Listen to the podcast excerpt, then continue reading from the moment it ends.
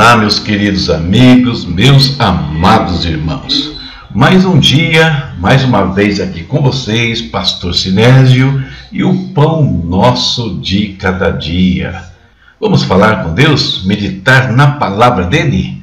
Esse é um quadro do seu canal, A Palavra Responde. Vamos ao nosso momento de oração clamando a presença do Pai, clamando a intervenção dele naquilo que nós necessitamos, dando ações de graças, adorando a Ele naquilo que Ele é e por tudo o que Ele nos fez, principalmente o nosso resgate das trevas. Oremos. Querido Pai, em nome do Senhor Jesus. Agradecemos a Ti, Senhor, por esse dia, pela vida que o Senhor nos concede mais uma vez. Agradecemos a Ti, Deus, pela Tua misericórdia, pelo Teu amor tão grandes, ó Deus, que às vezes sequer compreendemos. Pai amado, recebe a nossa presença aqui, as nossas orações agora e queremos colocar diante do Teu altar, Deus, mais uma vez, todos os nossos irmãos, pessoas, Senhor, que pediram oração, que pediram aqui a tua bênção, a tua intervenção por N situações. Colocamos, Senhor, todos os que estão enfermos agora, acamados, Senhor, repreendendo todo o mal no nome do Senhor Jesus. Pai, que a tua cura venha sobre o espírito, sobre a alma e sobre o corpo.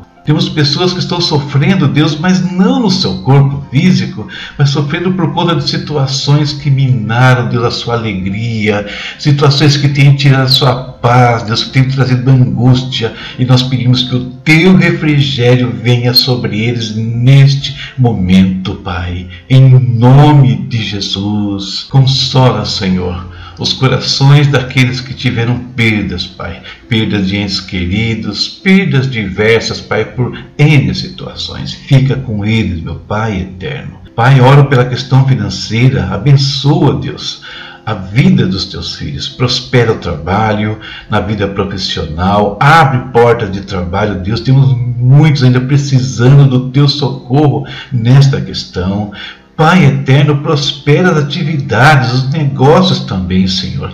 Abre as janelas do céu sobre todos, Deus, que estão passando por dificuldades neste momento. Visita, Senhor, com a tua graça. O Senhor é poderoso, Senhor, para mudar o rumo na vida destes irmãos e amigos, meu Pai. Em nome de Jesus nós oramos aqui, Senhor. Senhor, continuamos orando também por alguns amigos, irmãos, orando pelo pastor Lécio, pela sua família, pastor Sérgio, pela sua família, meu Deus, pastor Fábio e a sua família, Pai, orando, Deus, também pelos missionários David e Rebeca, pela Sarinha, Pai, que o Senhor guarde também essa família.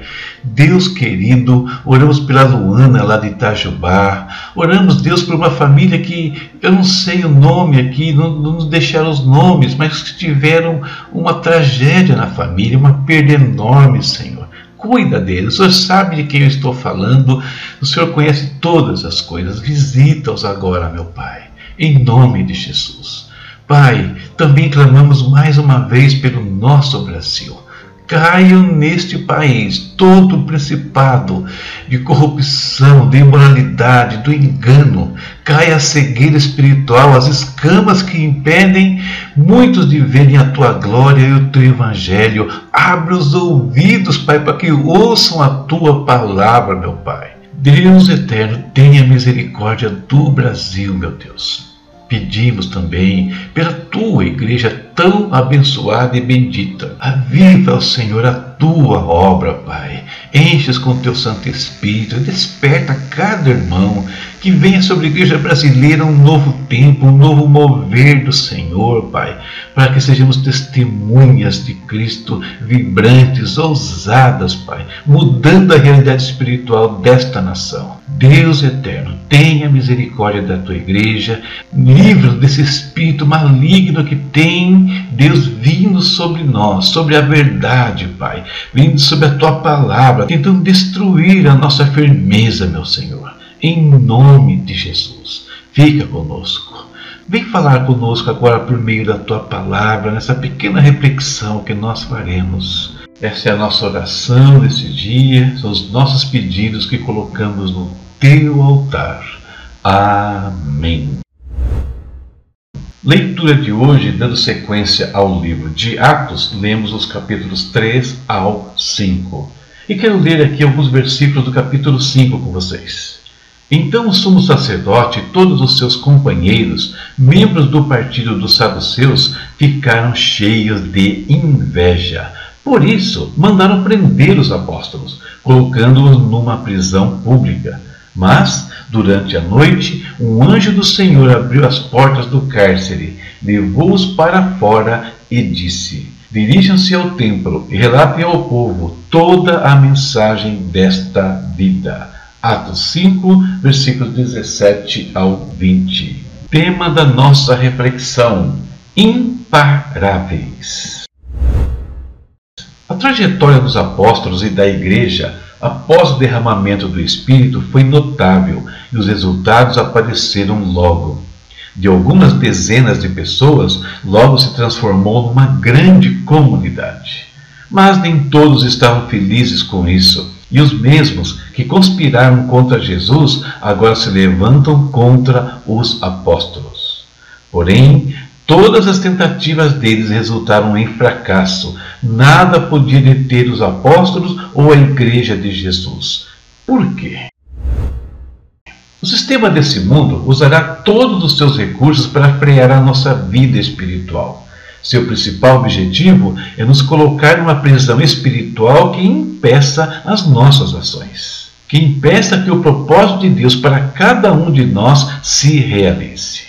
Mas não podemos nos esquecer que o poder do Espírito Santo flui sobre nós, inundando espírito, alma e corpo. Foi assim que os nossos irmãos resistiram nas trevas, testemunhando de Jesus com ousadia perante a multidão, diante de ameaças ou até mesmo de provações mais severas, como os açoites que eles receberam. Quando somos impactados pelo poder de Deus, não medimos esforços para cumprir a missão que recebemos sabendo que por meio dele podemos estender as mãos e trazer curas, libertações, e em nosso estilo de vida nos tornamos abençoadores. Em alguns momentos, Deus nos livrará daquilo que nada podemos fazer, como foi o caso da prisão dos apóstolos. Em outro, não nos livrará, e nem por isso acharemos que ele nos abandonou, e não poderemos ser detidos, porque seremos capazes de nos alegrarmos nas tribulações, usando-as como incentivo para continuar. Afinal, elas nos fazem iguais àquele que tanto amamos, Jesus Cristo. E o que pode nos parar? Somente os nossos pecados, assim como aconteceu com Ananias e Safira. Eles poderiam ter sido incríveis para os irmãos, desfrutar de uma vida de paz e alegria, mas tudo terminou ao o propósito de Deus em suas vidas. Se cuidarmos disso, não permitirmos que o diabo encha os nossos corações, nada poderá nos deter e o mundo verá a glória de Deus. Essa é a nossa reflexão para esse dia, a minha esperança de que mais uma vez você seja abençoado e possa usá-la aí nas suas atividades. Leitura para amanhã, Atos dos Apóstolos, capítulos 6 ao 9. E mais uma vez apresento a vocês o Hotmart, meu espaço onde eu coloco os livros digitais. Tenho certeza que alguma coisa aqui pode abençoar a sua vida. E ao adquirir, você também nos abençoa aqui. Coloco à disposição de todos também cursos, palestras e seminários com os temas que estão aí na sua tela. São aulas para grupos, igrejas ou até mesmo aulas particulares. Precisando, estamos à sua disposição. Deus abençoe a sua vida, a sua casa e a sua família. Até a próxima, se Deus quiser. Tchau, tchau.